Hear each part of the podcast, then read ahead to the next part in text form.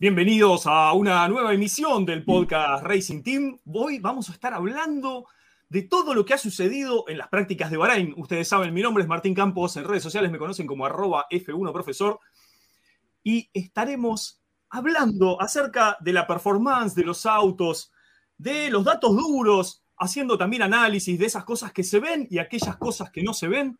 En el día de hoy, ustedes ya están viendo, me acompañan Carlos González, me acompaña Andri León y un par de invitados de lujo que eh, va a ser de la gala de esta conversación y se van a llevar todas las jugadas. Ellos van a meter goles, nosotros vamos a estar acompañando con los amigos. En especial, vamos a estar con Enrique Scalabroni. ¿Cómo andás, Enrique? ¿Por dónde andás? Bueno, estoy en la cumbre en la provincia de Córdoba, en Argentina.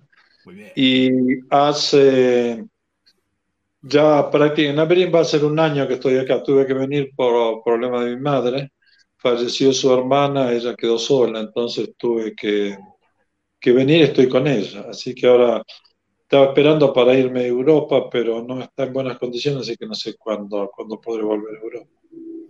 Bueno, entonces un gran abrazo para vos, Enrique, y para toda tu familia, y que salga todo bien. Eh, y estaremos también hablando... ¿El audio viene bien o la voz viene bien? ¿Se escucha bien o no? Excelente. Yo te escucho excelente. Ah. Levanten pulgares si se escucha bien. Todo muy bien, todo muy bien. Muchísimas gracias. Y, todos a todos, un gusto estar con ustedes. ¿eh? Un placer, un placer. Hoy la vamos a pasar muy bien. También con el amigo José Carmona. Estuvimos hace poco, nos vimos, charlamos. Eh, hoy la vamos a pasar bárbaro. ¿Cómo andás, José? Hola, para mí un honor. Este, otra vez que piensen en mí, este, de poder estar, de hablar de lo que más nos gusta y bueno, estar con Enrique ya es un placer, ninguna duda. Excelente. Y haciendo las jugadas y todas las preguntas para que se luzca esta gente, va a estar el amigo Carlos González. ¿Cómo andas, Carlos? ¿Qué tal? Este, pues bienvenido, ingeniero Enrique, este, bienvenido, don José. Eh, pues, profe, sí, listos aquí para, para platicar. Un saludo y pues para darle a este podcast el primero de la temporada 2023. Muy bien, muchísimas gracias. Y Andri, que nos va a estar acompañando y también nos va a mandar. Eh, ¿quién, quién, quién anda por el chat, Andri? ¿Qué tal? Saludos, profe. Gracias por la bienvenida. Un saludo para el ingeniero Escalabroni, que como siempre es un placer tenerlo por acá en Igualmente a nuestro gran invitado José Carmona, Carlos González, un gran saludo para ti también. Y bueno, sí, hay muchas personas en el chat que están felices de, ver a lo que es el ingeniero y por supuesto a José Carmona, que aquí está una barra que se llama La Carmona, que me pareció leer en el chat. Hay muchos amigos por acá. Eh, bajo la moderación, por supuesto, de de Raúl Rojas, Luis Fernando Mendoza y Padilla. Les saludamos, más de 200 personas en el chat y eh, le invitamos a, colocar sus preguntas que le vamos a hacer, eh, por supuesto, interactuar durante todo el tema de la pretemporada. Excelente. Les recomendamos a todos los que se acaban de conectar y los que ya nos estén mirando que pongan este programa en directo para poder interactuar con nosotros y poder hacerle preguntas a los invitados. El inicio del programa, si te lo perdiste, lo ves dentro de un rato. Vamos a estar hablando muchachos, acerca de las pruebas de Bahrein, aquello que se vio en la pista. Y hoy tenemos a dos invitados de lujo para preguntarles cosas concretas acerca de lo que vieron. Principalmente vamos a estar hablando, y ya te paso la palabra, Enrique, creo que los cuatro mejores equipos que han demostrado eh, tener una buena performance, estamos hablando de Aston Martin, Red Bull, Mercedes y Ferrari. Creo que va por ahí la cosa y tal vez la decepción sea McLaren. Eh, yo pienso que mm, lo que se vio es Red Bull, Mercedes, Ferrari y más, atrás eh, Aston Martin. Ok. Ya, lo tirás así como ordenado. Eh, como, como el potencial del automóvil y con el. Lo único cosa que yo sigo diciendo, estuve hablando también con gente de Italia, y el punto es, mi punto de vista es esto. Este año, salvo los equipos no oficiales, eh, algunos cambiaron los automóviles, otros no. Pero en realidad los equipos no fuertes, los que están fuera, esos tres principales, hicieron automóviles nuevos, basándose un poco en la línea de Red Bull sin haber interpretado qué era lo que quería eh, Adrian News, y, que, y después los, tres primeros el campeonato fue muy definitivo el año pasado. Fue primero, por lejos, este, Red Bull. Segundo estuvo Ferrari con 30.000 problemas, incluidos de pilotos. Y después estuvo eh, Mercedes con 30.000 problemas. ¿Qué hicieron esta gente? Que son la gente que van a hacer el campeonato. Nosotros se les puede acercar un poco, eh, McLaren se le puede acercar, eh, eh, Aston Martin quizás, pero cuando nosotros tenemos que ver directamente los resultados del campeonato, va en esta gente, porque es la gente fuerte, la que tiene el dinero, la que tiene el conocimiento, la que tiene toda la experiencia y tiene la capacidad de cambiar, porque en las primeras carreras, hasta yo digo, hasta Barcelona es un, un inicio del campeonato. De Barcelona a Silverstone es un reacomodamiento de los automóviles que tienen pequeños problemas. Y de Silverstone a fin de campeonato es el dominio del más fuerte. Okay. El año pasado se vio esto, que Ferrari ganó dos carreras porque Red Bull tuvo problemas. Después cuando Red Bull empieza a resolver los problemas, empezó a tener problemas. Red Bull no podía ir al ritmo de velocidad que estaba porque tenían problemas ellos en el mismo automóvil y algunos problemas que había también de la parte de suspensiones y algo de eso. Cuando lo resolvieron, en la segunda fase, Red Bull subió, Ferrari, eh, no es que Ferrari entró en crisis, eh, esto lo dijo Forghieri una vez, un gran proyectista, a mí me lamento mucho su, que haya fallecido, pero una persona excepcional. Y él una vez le preguntaron con, con una de, las de las Ferrari, viste el tiempo de Reutemann y, y cuando vino el efecto suelo, entonces le preguntaron, dice, pero eh, ¿dónde equivocaron el auto? No, dice, nosotros no equivocamos nada, nosotros mejoramos. Lo que pasa es que Colin Chapman se vino con otra cosa y nos pasó a todos por arriba. Entonces parece ah. como que nosotros nos fuimos para abajo, no nos fuimos para abajo, nosotros mejoramos un segundo, pero otro mejor. Entonces este, en la carrera es un mundo relativo, no, no es... Después la gente que lo ve, ve el primero, el segundo, pero si comparamos la velocidad, el tiempo a la vuelta del año pasado y el tiempo a la vuelta de, digamos, lo que van a hacer este año, vamos a ver que quien eh, mejoró es el que logra ganar más de lo que el tiempo a la vuelta que hacía el año pasado que este año, aunque no fuera primero, pero fue el que mejor mejora tiene. No se ve porque se ve siempre el, ganador se lleva todo, ese es el punto, ¿no? Pero lo, que yo quiero decirle esto, y, claramente, estos tres equipos tenían tres tipos, tres filosofías distintas de diseño. Una fue la lógica, la sensacional y la justa, que fue la de Newis con Red Bull. Ferrari, el low drag, pero también pagó el low downforce y pagó en la frenada y pagó en las curvas y, y se terminó segundo. Y Mercedes fue a una cosa que yo pienso que ni ellos mismos entendieron lo que querían hacer. Se olvidaron de los... Perdón, un minuto. Sí, por favor. Un minuto. Estoy ocupado, madre. Entonces, este, el punto tiene 97 años, pobre, y está, preocupado porque yo está. Y eh, eh, podemos cortar un minuto, por favor. Sí, por favor. ningún inconveniente. Madre, ningún ya. Estoy con la puedo estar, eh, eh, este, no Ahí está. Eh, lo que estábamos hablando es los cuatro mejores equipos, cómo se han acomodado, nos decía Enrique brevemente, Red Bull que la pegó arriba al ángulo, Ferrari que tiene sus problemas de degradación por estas cuestiones que mencionaba Enrique. Y la sorpresa tal vez es Aston Martin, José, que viene desde atrás y es el equipo que más mejoró, eh, si no recuerdo, mejoró por encima de los dos segundos del año pasado a este, José. A ver, ¿cómo les va? Este, uno a veces piensa que sabe, ¿no? Y entonces uno a veces opina y habla, qué sé yo. Yo lo escuché a Enrique estos que dijo y me dejó dando vuelta porque, a ver, yo siempre le buscaba, yo le busco, yo trato de buscarle a veces eh, los porqués de las cosas, ¿no? Y digo, ¿por qué estos tipos, por qué este, de repente eh, los autos que menos cambiaron fueron justamente los que dominaron el campeonato el año pasado?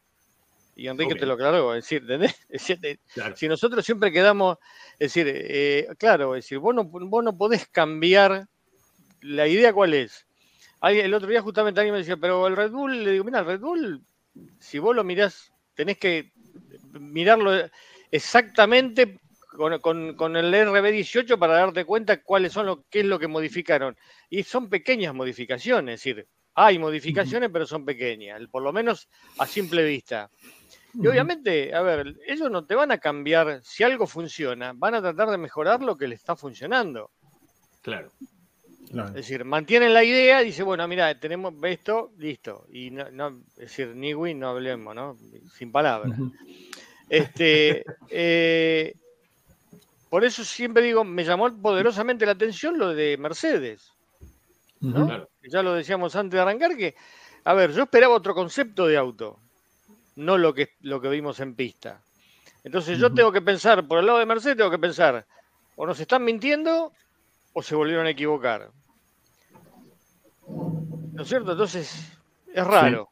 Bueno, con tu pregunta, con el tema de Aston Martin, yo creo que Aston Martin, este, eh, hay que conocer cómo fue la historia, ¿no? Es decir, en su momento se habló de que hasta iban a ser la continuidad de Mercedes en la Fórmula 1. Entonces era un equipo que había que estar esperándolo, en cualquier momento tenía que pegar el salto técnico para por lo menos empezar a pelear ahí adelante. No digo, ponele, estar en el podio, ¿no? Es decir, y estos últimos años, este, no, no tuvieron la trascendencia que tendrían que tener. Ahora parece ser que encontraron la idea, se han arrimado, tienen buen ritmo, por lo menos eso es lo que mostraron. Ahora, siempre no ha atado con alambre, porque uno no sabe exactamente, ellos saben que tienen buen ritmo, este, hay gente, es decir, Toto Wolf salió a decir que, ojo con Aston Martin, entonces, cuando, cuando ya lo ven ellos, eh, claro, porque ¿qué pasaba? Que lo, que lo diga un aficionado, porque, por, se, porque se fijó en el tiempo, en el ritmo, qué sé yo, hay que tomarlo con pinza. Ahora, cuando ya lo dicen de adentro, yo siempre digo, en las pruebas lo que hay que ver es los gestos, las, las digamos, eh, lo que te dicen, entonces, las caras de cada uno. ¿sí? Al piloto cuando se baja hay que mirarle la cara enseguida. ¿no? Para ver qué cara tiene. Mm. ¿no? Porque, porque voy si, si, ayer leía que según dicen, ni hablar lo que es McLaren. Dicen que Norris está que trina. ¿no? Exacto. Entonces, hay que mirar esos detalles, porque después hay un montón de cosas que nosotros, de detalles que nosotros no sabemos, no sabemos la carga de combustible que llevan, cuánto lo aceleran, cuánto no, cuánto aflojan, qué sé yo. Entonces hay que más o menos ir determinando. Ahora, ustedes fíjense que cuando aceleraron un poquito, ¿quiénes están adelante? Lo de siempre. Lo de siempre. Y sorprendió a Aston Martin, ya digo, con el ritmo de carrera de, que tenía el auto, la no degradación, como bien decía Carlos hace un rato, mm. este, y que de repente salga Toto Wolf o salga alguien de la Fórmula y digo, y creo que Horner también dijo algo, Aston Martin está bien, ahí, que, ahí, hay que prestar atención. Después todo queda supeditado a lo que pase cuando arranca el campeonato. Claro, hemos visto, Andri, como muchas mejoras del año pasado a este y por ahí el salto lo da Aston Martin, que lo que yo podría decir es no degrada. Sí, exactamente. Eh, el Aston Martin, eh, como recordemos el año pasado, lo veíamos al fondo de, la tabla y poco a poco ha ido evolucionando, que eh, constantemente en las carreras hacía por lo menos un noveno, décimo posición y bueno, lo hacía constante. mejor ritmo lo llevaba en carrera que yo recuerde. sobre todo al Mercedes, que también tuvo un crecimiento a base de su filosofía con, con esos pontones que vimos que no le pareció, que no le tuvo nada bien al principio, es una de las preguntas que le quería hacer al ingeniero Scalabroni, de por qué eh, si no le da los resultados que ellos proponen, por qué seguir en esa filosofía eh, con ese diseño que tiene actualmente Mercedes, ingeniero. Porque son unos cabezaduras.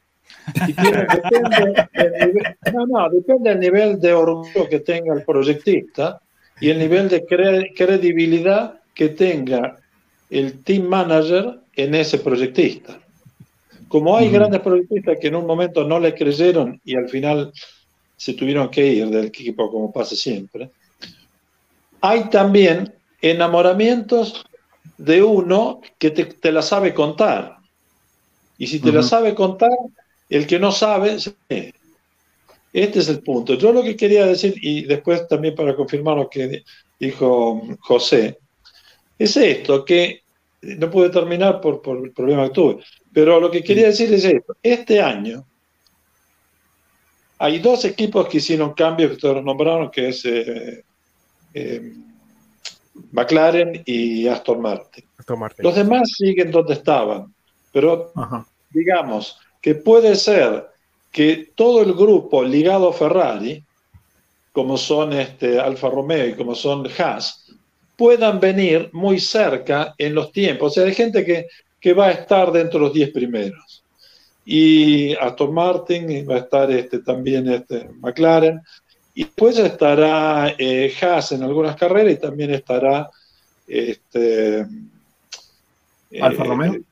Alfa Romeo. Eh, y después Renault no sé lo que puede llegar a ser, pero en definitiva lo que quiero decir yo, que los tres primeros, ¿qué hicieron? Optimizaron, eh, no hicieron ningún auto nuevo, optimizaron lo que tenían, con la diferencia que el automóvil que ganó, si los otros dos no lo siguen, es porque Ferrari es el último auto de Binotto Binotto no está, pero fue lo último que organizó él en función de todo para el motor. O sea, reducción total de drag y no me interesa el alerón inferior, posterior, y no me interesa tener salidas por arriba, no me interesa tener este generador de vórtice como, como generan las, las, este, las eh, ranuras de salida del aire, todo este tipo de cosas. Pero eh, están buscando una, un auto de baja resistencia al avance. Si usted lo ven de arriba, es un poco como era la curva del 641 eh, y el 641-2 que tenía Ferrari, que era muy, muy bueno en velocidad final, porque es una curva redonda, que el, aire está muy atacado, no llega a crear drag, pero tampoco llega a crear tanto downforce. O sea, en cambio, si nosotros vemos el Red Bull, es una cosa completamente. Red Bull hizo una optimización de un auto excepcional. Y, todavía se fue más allá de lo que están todos los demás. El único problema, la única duda que tengo, Honda, ¿pudo sacarle más caballos o no? Para mí, la carrera va a estar definida en función de lo que pasó el año pasado y lo que puede hacer que cambien las cosas son solamente la potencia de los tres motores, Ferrari, eh, Honda y Mercedes. Porque Mercedes, ¿qué hizo? Mejoró su automóvil. Claro, mejoró, le hizo bocas de, entrada más grandes, aumentó un poco los laterales porque cambiaron el sistema de radiadores, volvieron a una cosa más tradicional y dieron mayor, porque en algunas carreras sobrecalentaban mucho. Ahí ayuda a cubrir un poco el drag de las ruedas posteriores, entonces no hay tanto impacto frontal. Pero eh, no llega el aire a la velocidad que tiene que llegar y con la energía al difusor inferior. Después hay una cosa que ya lo expliqué a varias personas y sigo insistiendo. Esa caída que tiene el automóvil en la, en la forma del lateral de, Red Bull, y a mí el primer automóvil que utilizó esa solución fue en 1985, el Dalara de Fórmula 3, que nosotros después de 600 horas de túnel de viento, que yo había diseñado el túnel de viento en escala 1 en 4, y entonces estábamos todos enamorados del túnel de viento y nos pusimos a trabajar con este auto y empezamos, con la forma Coca-Cola que tenía Barnard, empezamos a buscar y cambiar y sacar y sacar y cambiar y sacar y sacar y sacar. Hicimos lo que sé, que una evolución forzada como la que tuvieron los pájaros en el aire, porque si nosotros vemos esos pájaros que eran este, eh, en el tiempo de los dinosaurios, eran todos sin ninguna curva, sin nada, era, una cosa hecha como chapa, martillazo. Pero la evolución, millones de años, miles de años, o millones de años, hizo que el pajarito hoy sea un, un, elemento aerodinámico porque, y el pescado tomó su forma también estando tanto, tanto tiempo en el agua, para tratar de reducir. Entonces viene la, lo que se llama la eh, reacomodación del propio sistema para un adaptamiento a la mayor eficiencia y menor consumo de potencia. O sea, eso es lo que hizo el pescado y el avión. y el, perdón, y el, y el, pajarito. Y el, y el pajarito. O sea, eso se hizo en millones de años. Esto se, se hizo en poco tiempo. Pero esa curva que encontramos nosotros, que después fue la curva, y después la encontramos, entendimos la razón, y acá Newis, después de tanto tiempo, él también encontró, porque si esa es la salida, encontrar a alguien. Si uno lo encontró, después lo va a encontrar otro, porque esa es la ley física. Cuando la ley física está, todo el mundo, queriendo o no queriendo, van a llegar a eso, porque eso es lo que da la mayor eficiencia. Y el punto de la caída superior, ¿qué hace? Cae el aire cuando pasa, cae, baja a una cierta velocidad y se encuentra con el difusor. Al encontrar con el difusor, hace el cambio de dirección de arriba, los dos, este, eh, que en vez de usar un alerón inferior, utiliza dos flaps, uno detrás del otro, uno encima del otro, ¿Y qué hace? Deflecta el aire hacia arriba y ese cambio les recuerda en alguna máquina térmica cuál es el que usa ese sistema. los álabes de las turbinas. El álabe de la turbina viene con una curvatura, gira, no hay impacto, porque si hay impacto y consumo de potencia, pero gira, pierde un poco de velocidad, pero el empuje viene vertical hacia abajo. Y entonces Newis, ¿qué hizo? Encontrar a la parte superior la mayor eficiencia para generar la mayor carga aerodinámica por la parte superior de la carrocería y lograr también una mayor eficiencia del eh, efecto suelo. Por lo tanto, yo me acuerdo que cuando estaba en Williams, eh, viendo los datos que tenían, el FW07 en el túnel de viento, que era en el, en el 1 eh, en 4, en ese tiempo que probaban en el túnel 1 en 4 del Imperial College, que no tenía fondo móvil, pero trabajando ahí, después pusieron fondo móvil, trabajando ahí tenían una eficiencia de 11 a 1, teórica, pero de prueba de túnel de viento. 11 a 1, cuando los automóviles de hace dos años eran 3,5 a 1, quiere decir 3,5 de downforce respecto de uno de resistencia al avance. Piensa en el teórico o el de, prueba en el túnel de viento, era 11 a 1, porque el modelo no tenía ni de carrocería, en ese tiempo no tenían el, conocimiento del carbono al máximo nivel, entonces lo hacían con fibra de vidrio, eh, eh, resina epoxi, se movía, entonces perdían, pero en pista era 8 a 1. ¿Entiendes lo que es 8 mm. a 1 la carga aerodinámica? Y el, y el Lotus cuando partió era un 5,5 a 6 a 1. Ellos llegaron a 8 a 1.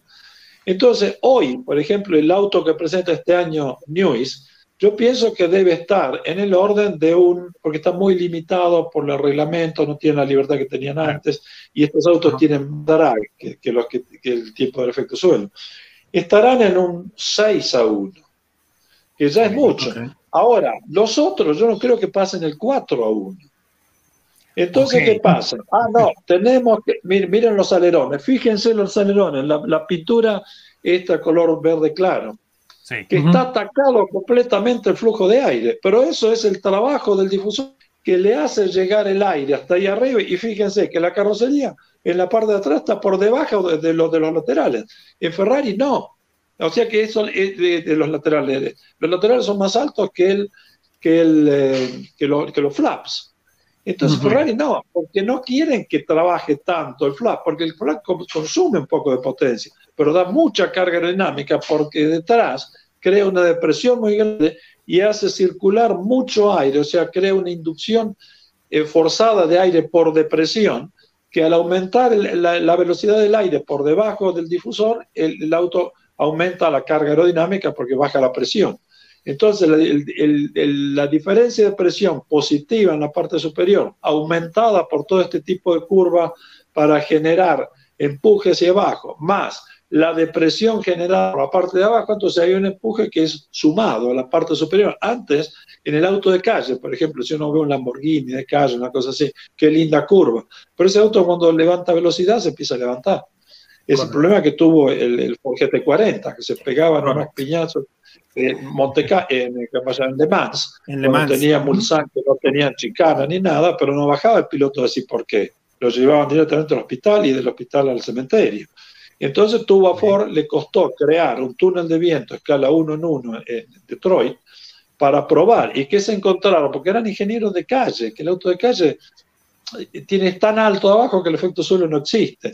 Y, van buscando la menor resistencia eh, al, avance para decir que el menor consumo de potencia, bla, bla, bla, pero no necesitan carga. Entonces, ¿qué ocurre? O al nivel de lo que es el Fórmula 1. Lo que ocurre es que eh, contra la eficiencia aerodinámica basada en el aumento de carga aerodinámica y en la reducción del drag, esa es la real. Porque yo puedo aumentar la eficiencia bajando el drag, pero también cuando bajo el drag, bajo el downforce. Entonces, ¿qué me, o sea, tengo una baja, una, sí, una gran velocidad, pero yo no voy a, la laguna salada de, Estados Unidos para hacer el récord de, velocidad. velocidad. Yo tengo que frenar y doblar. Yo me encuentro, como digo ahora, estos eh, automóviles están en el orden de los, de los 6G. Entonces 6G de frenada es enorme contra los 5 que tenían hasta el año 2021. Ahora con el efecto suelo aumentó la carga, entonces tiene la, mayor este, fuerza de fricción en la frenada. ¿Qué ocurre? Esto hace que el automóvil en frenada, por ejemplo, si yo no, yo no tengo carga aerodinámica, voy a necesitar mayor distancia porque voy a tener menor fuerza de fricción, porque voy a tener menor fuerza vertical, por tanto, multiplicado por el coeficiente de fricción, voy a tener una menor fuerza de fricción, entonces voy a necesitar mayor distancia. Y lo que se pierde en frenada, eh, o sea, lo que se gana en frenada, mejor dicho, eh, tendría que andar muy mal el auto después, porque si se gana en frenada seguro que va a doblar bien, porque tiene carga aerodinámica. No existe el auto que frena bien, pero dobla mal. No, o sea, si frena bien, dobla bien. Si frena mal, dobla mal.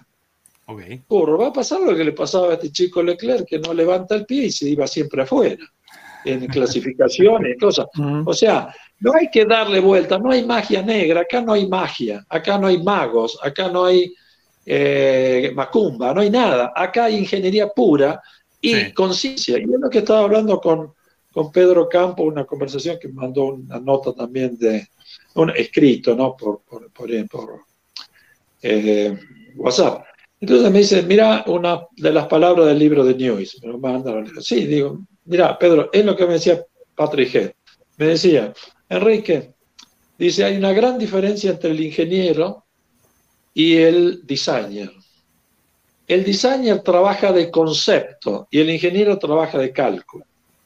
Entonces, el ingeniero, como va a basarse en el cálculo, viene después, porque una de las cosas, me dice Patrick, me lo, dijo siempre, no calcules antes de diseñar, diseñar, reducir los momentos.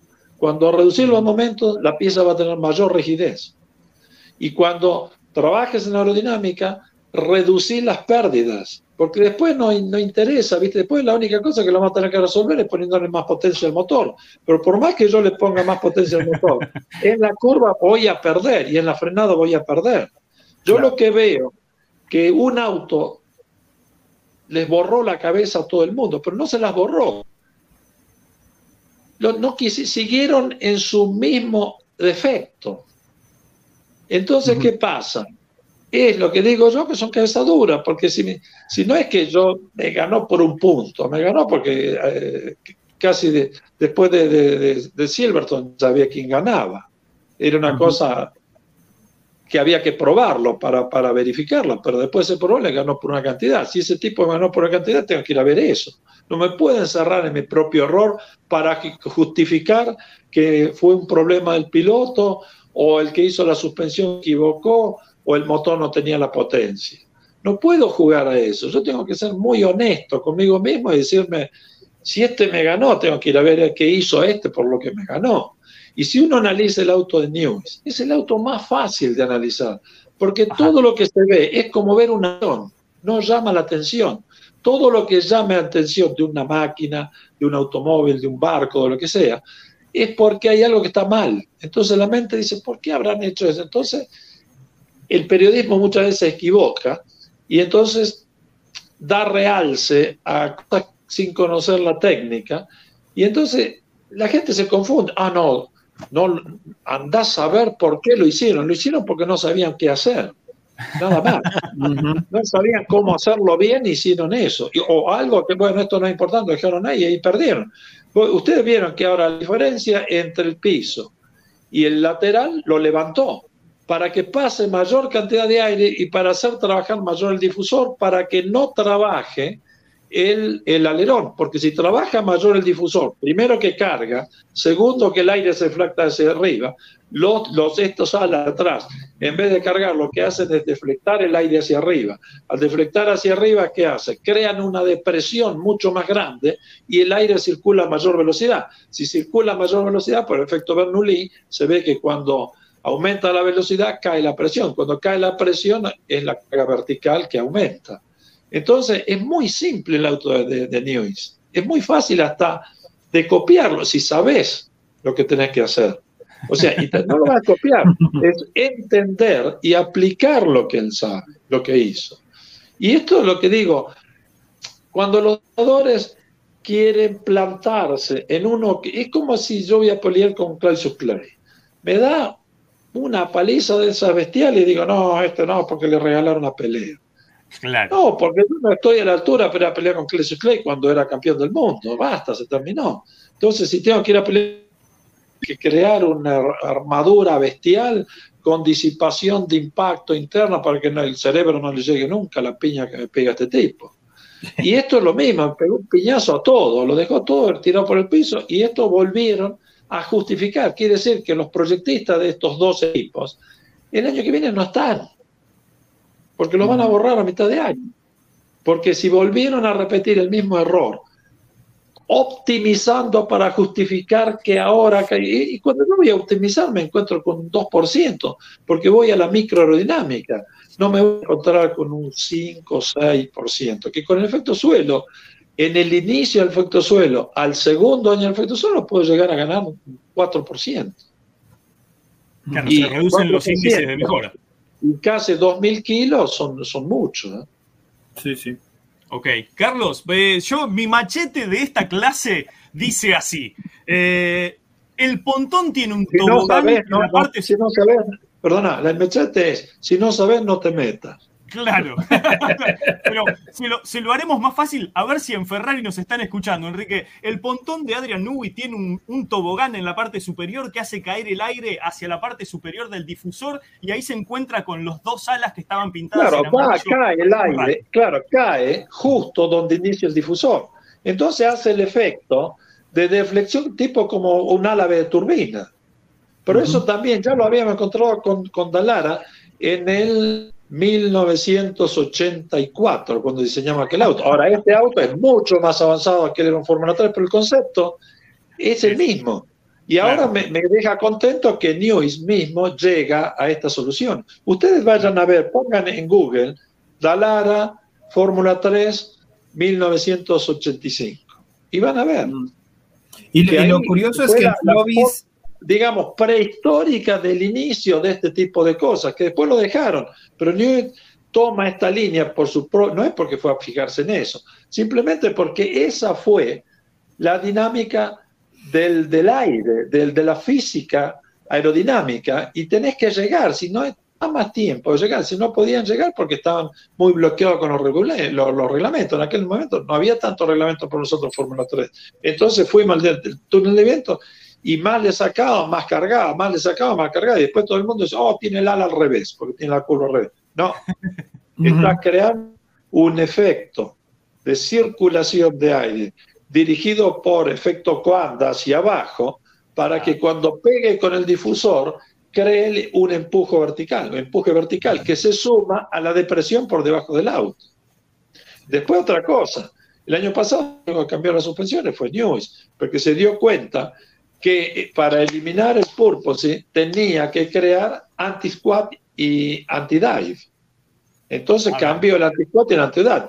Este año empiezan a pensarlo todo, pero este ya, ya lo que hizo, ya lo sabes, lo probó y ya lo sigue mejorando.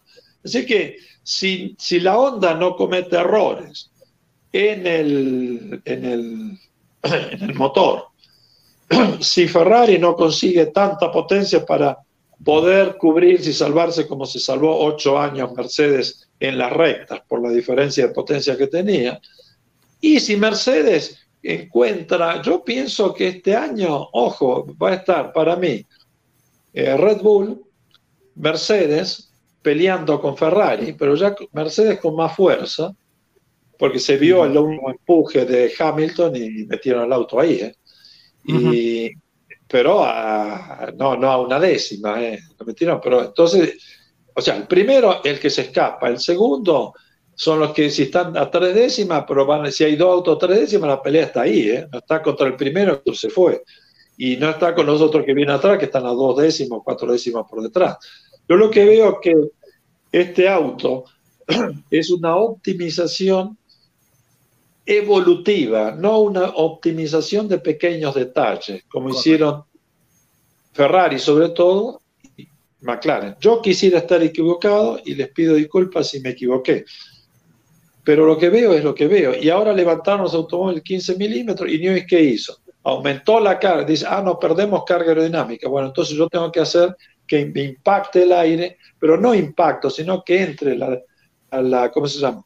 La variación, la, la, la ¿cómo se llama? La, desviación del flujo hacia arriba que genera el, movimiento en el ala que hace girar la turbina. O sea, física pura, esto no es este, no es magia negra.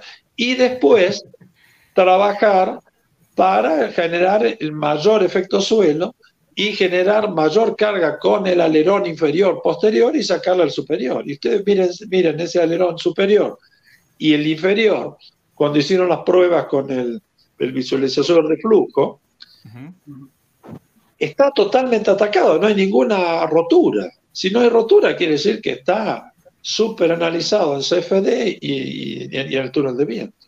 Así que el auto está, está allá. Lo que pasa es que no, el, el, Mercedes, el, perdón, el, Red Bull, no es un auto de comité. Es un auto claro es de estrategia vertical, donde hay uno que piensa y dice, optimice lo que yo le doy. No, mira, me, se vino este, no, no, vos optimizar lo que yo te dije. No, pero yo, bueno, entonces buscate otro, te voy a pasar otro trabajo y busco otro, el que está debajo tuyo, el que quiere venir a hacer lo que yo le digo. Y, se ponen todos uno derecho detrás del otro. Pero cuando hay 10 que opinan, y el que opina es un motorista, uno que hace motores, como pasó en Ferrari en estos años de la era no Claro. No pudieron, ganaron carreras, sí, pero porque Ferrari pueden no ganar carreras, pero perdieron una cantidad de campeonatos.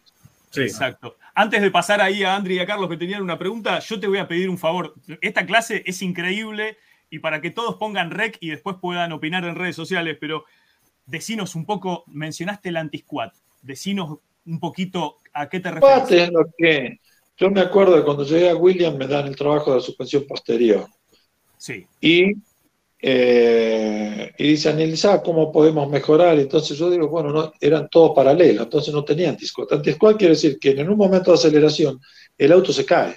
entonces yo tengo que generar reacción cuando se agarra la goma en el pavimento. En el momento de acelerar, tengo que generar fuerza de empuje verticales hacia arriba que se opongan a la transferencia de carga del tren delantero al tren posterior el momento de acelerar. Entonces el automóvil no se cae, el automóvil llega y se queda a la altura que quiero. Y eso fue lo que me salvó en William, porque yo esa, esa suspensión mejoraron, me acuerdo, en, eh, en ¿cómo se llama? En Bransach, en circuito chico, dos segundos del, del tiempo que tenían ellos. Y esos dos segundos hicieron el récord del circuito de que Fue la primera vez que probaron la primera solución que yo había hecho en Williams después de tres meses de trabajo. Eh, bajó dos segundos el tiempo del FW 10, dos segundos, y batió por un segundo el tiempo que tenía Rosberg con el FW08, que todavía tenía efecto suelo. Y entonces, mm, ah. este, eh, ahí me hicieron todos los contratos, ahí se me terminó todo. Llegó la tranquilidad. Y, después cuando fui a Ferrari, te digo, fui a Ferrari y me encuentro que Barma ha hecho una suspensión que no tenía efecto suelo. Entonces, ¿qué pasaba? Lo tenés, efecto suelo, digo, no tenía anti-squat.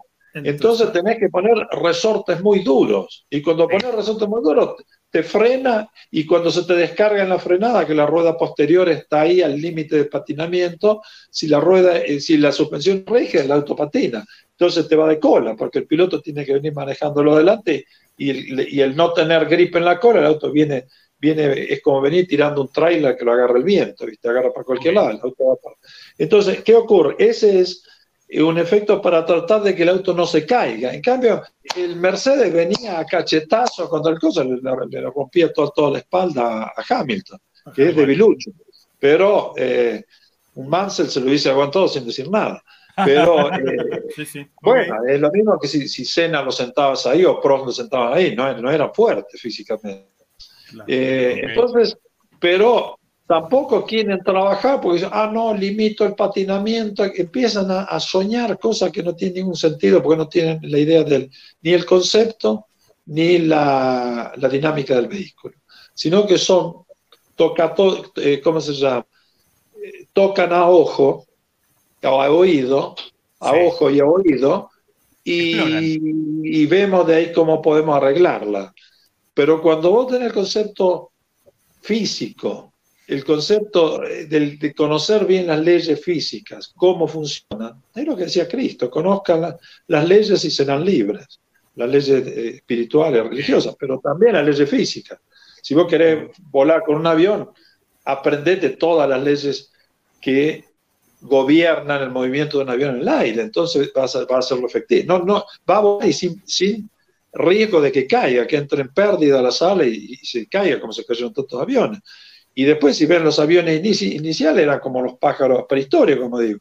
Ahora va a ver los aviones que son todos curvaturas especiales, tienen este, sustentación completamente con el, con el fuselaje en algunos de estos aviones que ya el ala integrada en todo el, fuselaje. Los, aviones que van a ser en 5 o 10 años ya van a estar volando para todos, los aviones civiles. El, el punto es que hay mucha gente que toca de oído y de ojo. Es caprichoso y no quiere, y le dice, tener cuidado, y cuando más te dice, es como una mujer, no te cases con aquel que después vas a llorar, no, pero vas a ver que si después, mamá, mamá, mamá, sabes que tenía razón, bueno, chiquita, usted se casó, arréglesela con su marido. Y esto es lo mismo, es simple, lo que pasa es que la persona cierra la cabeza, no ve. Yo estoy, tengo que agradecerle a Dios que me permitió trabajar con gente como Patrick Head, como Dalara, como Harry Pastelway, como el mismo Forghieri, que estuvieron haciendo proyectos hasta hace unos años atrás para un motor, con, una, con, con mucha, mucha gente con mucha experiencia. Y, en distintas categorías, porque en distintas categorías dice, ah, no, bueno, este es especialista en Fórmula 1, sí, pero especialista del reglamento que puso el presidente de la FIA, porque el, el, presidente de la FIA va a romper las reglas aerodinámicas para que no, no venga uno y se escape o que vayan muy fuerte y se hagan malos pilotos. Entonces vos no sos una especialista de aerodinámica porque sos especialista en Fórmula 1, pero ni lo es porque trabajó en distintos proyectos. Y cuando trabajas en proyectos de distintas categorías, vos sabés lo que tenés y cómo tenés que mejorarlo. Y, y el otro que tenés la libertad para actuar, entonces te decís, bueno, ahora voy a ir y, y tenés que ser muy lógico contigo mismo y aceptar que cometés error. Entonces tenés que controlarte tres veces más a vos mismo que los demás. Pero tenés que hacer el proyecto y dar el proyecto para que sea optimizado. Pero hay uno solo que lo hace, porque como dije, de comités nació el camello. Ajá. Porque uno no, porque vamos al desierto, bueno, necesitamos agua. ¿Y dónde lo metemos? Bueno, meterlo en la joroba. Y el otro, y bueno, y las patitas, y bueno, y, crear, dice, el caballo lo creó Dios y el, claro, los dos lo creó Dios, pero digo, y la evolución que, eh, animal, ¿no? Que, que, se fue generando con, con, el adaptamiento al lugar donde está. Pero si uno ve un caballo de carrera y ve un, ve un, caballo, un camello, se da cuenta que el camello no le va a ganar nunca al caballo de carrera. Ahí destacan un par de cosas. Carlos, no solamente estamos hablando con un dios de la Fórmula 1, sino que también ganó Le Mans. Y este, este genio que entiende cómo son las, las reglas aerodinámicas de la física. No, yo soy un tipo simple de pueblo. Y el tipo simple de pueblo es como el tipo de campo. Va caminando, pero ve una cosa, después ve allá, y los pajaritos agarrados para allá. ¿Y esto qué es? Y entonces el tipo vio que después vino una tormenta, y entonces la otra vez, bueno, a ver, pasaron los pajaritos, agarraron para allá, una tarde que estaba linda, con todavía sol, y entonces ahora cada vez que ve que prueba, otra lluvia. Entonces, cuando, entonces eso es la experimentación. y yo digo, la, la, mente de Fangio era genial, pero ¿por qué? Porque era un hombre de campo, un hombre que entendía la naturaleza y después lo aplicaba al, al manejo de una máquina, de un automóvil. Entonces no luchaba por ciencia o por eh, ignorancia contra la naturaleza. El gran piloto, el gran ingeniero, el gran técnico, todo es el que va en la dirección de la física, no va en contra de la física, porque si voy en contra, puedo lograr un resultado, pero a costo de qué energía. O sea, si la erro voy a tener que tener 40 caballos de más, y si no pueden conseguirme los 40 caballos de más, no lo voy a poder hacer. Claro. Carlos, qué fácil sería sacar 40 caballos de más cuando uno empieza a hacer macanas aerodinámicas. Claro, claro, es correcto. No, y, como lo menciona eh, el ingeniero y yo lo único que iba a complementar ante toda esta explicación que nos dio es, vean, como él, lo dijo muy puntualmente y en las fotos que, nos estaban poniendo, vean el Flowbiz en el carro de, Red Bull y como dice el ingeniero Scalabroni, o sea, se ve pintadito, se ve todo exactamente, el, aire, el aire llega a las zonas donde tiene que llegar, correcto. no hay lugares por donde el aire no mueva esa pintura. Está, eh, la pintura está toda corrida como La pintura ahí, ahí se levanta, ¿no? Se despega pero no está, está bastante, bastante bien, dentro de las turbulencias que tiene el aire que recorre una carrocería con, de un auto con las ruedas afuera. ¿no? Excelente. Andri. Eh, eh, no, eh, quisiera pasarle la palabra a, nuestro amigo José, si quiere decirle algo al ingeniero, de hacerle una pregunta. No, yo, a ver, este, no, no, a ver, yo no le, voy a decir. Yo lo, que, puedo decir, este, uno se, Enrique, para escucharlo, porque, a ver, Enrique a nosotros nos muestra, eh, nos demuestra y nos muestra la, parte técnica de las cosas, ¿no? De los por qué técnicos de las cosas. Ahora, yo veo, te puedo, diríamos, eh, confirmo con esas, con, ese, con esas cosas, lo que uno piensa como aficionado, como tipo de la tribuna, ¿viste? porque técnicamente, a ver, este, yo puedo, puedo escuchar a los que saben, como Enrique. Entonces, yo puedo decir, a ver, hace años atrás, con pandemia por medio, cuando supimos que iban a cambiar el reglamento, que iban a hacer un reglamento, que iban a hacer un auto nuevo, que iba a haber efecto suelo, que iba a bla, bla, bla, lo primero que pensamos, lo de la tribuna, ¿qué fue? Y pan comido para Adrián Newey. De esto hace cuatro o cinco años atrás, ¿no? Sí. Pan comido para. Y te parece, sí, pero viste, si le están. Obviamente pasó el tiempo, y ustedes fíjense que, quieren o no, ante la potencia que tenía Mercedes en la era híbrida, el único chasis que a veces le ganaba bien era el de Newey. Mm. Donde había que usar chasis, Newey le ganaba. Monte Carlo, ¿no? Los circuitos chicos donde no, no, no hacía falta la potencia que tenía Mercedes, le ganaba. Y todos decíamos lo mismo. El día que el Red Bull tenga un motor, a cobrar. Y llegó ese momento. Llegó el año pasado, el anteaño pasado, perdón, este, donde Red Bull tiene el motor que tenía que tener, y bueno, tuvimos Red Bull campeón. Y el año pasado ni hablemos. Y como decía un amigo mío, hace un, hablábamos hace un rato, hace no sé si fue hoy o ayer, que con este reglamento nuevo, este, Adrián Nubi está cazando en el zoológico, muchachos. claro. Dentro de la jaula, les tira de afuera. Pero lógicamente. No, les tira de la, de la jaula. está durmiendo ahí. Claro, uno a veces piensa, ¿no? Eh, porque muchas veces uno trata de ver, hay, que escuchar, o cuando eh, uno pone en y yo quiero escuchar o, leer que lo que dice. Y el tipo nunca dice nada. Ahora, ustedes fíjense una cosa, el año pasado, posen de por medio, todo lo que vimos, qué sé yo, este, y de repente aparece Newey a fin de año y dice, no, pero yo lo del porpoising lo sabía. A fin de año se los dijo. ¿Está claro? Porque él estuvo en la marcha. Estaba en la marcha en, el tiempo del efecto suelo. Yo sabía que nos iba a pasar eso. Por eso hice esto, esto y esto. Claro, por eso el Red Bull era un riel y los demás se sacudían como un lavarropa viejo. ¿Entendés? Entonces vos decís, claro, este tipo la tiene clara. Cuando nosotros, cuando la otra vez me mostraron, dice, ¿qué opina del RBC? Yo le digo, digo, mira, de Newit, vos lo, que tenés que ver es lo que no se ve. ¿Está claro? Porque él te va a mostrar y él lo que quiere es que vos veas lo que él quiere que veas. Claro, te hace, con la mano por acá. Ayer, por ejemplo, leía que este, en Inglaterra decían que el RB19 prácticamente era el mismo auto que el 18, ¿no? Que el del año pasado. Y entonces, no, pero ¿y por qué? ¿Y por qué? ¿Y por qué? Pero lo acaba de explicar Enrique. ¿Para qué voy a hacer algo distinto si no es mejorar lo que ya tengo que, les ganó 20, 20 carreras de 22? sería ilógico ir por otro camino.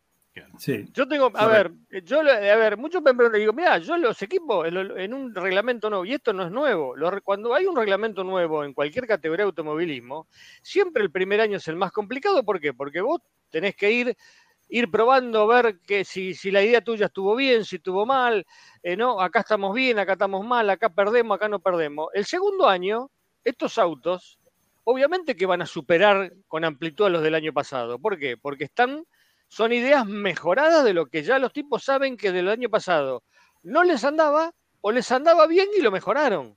Claro. ahora, que estaba presente. exacto. Entonces, ustedes fíjense que ahora el porpoising nadie se queja, nadie dice nada, no pasó. Los autos uno lo ve y ve que alguno que otro tiene, pero ya está, listo, no protesten.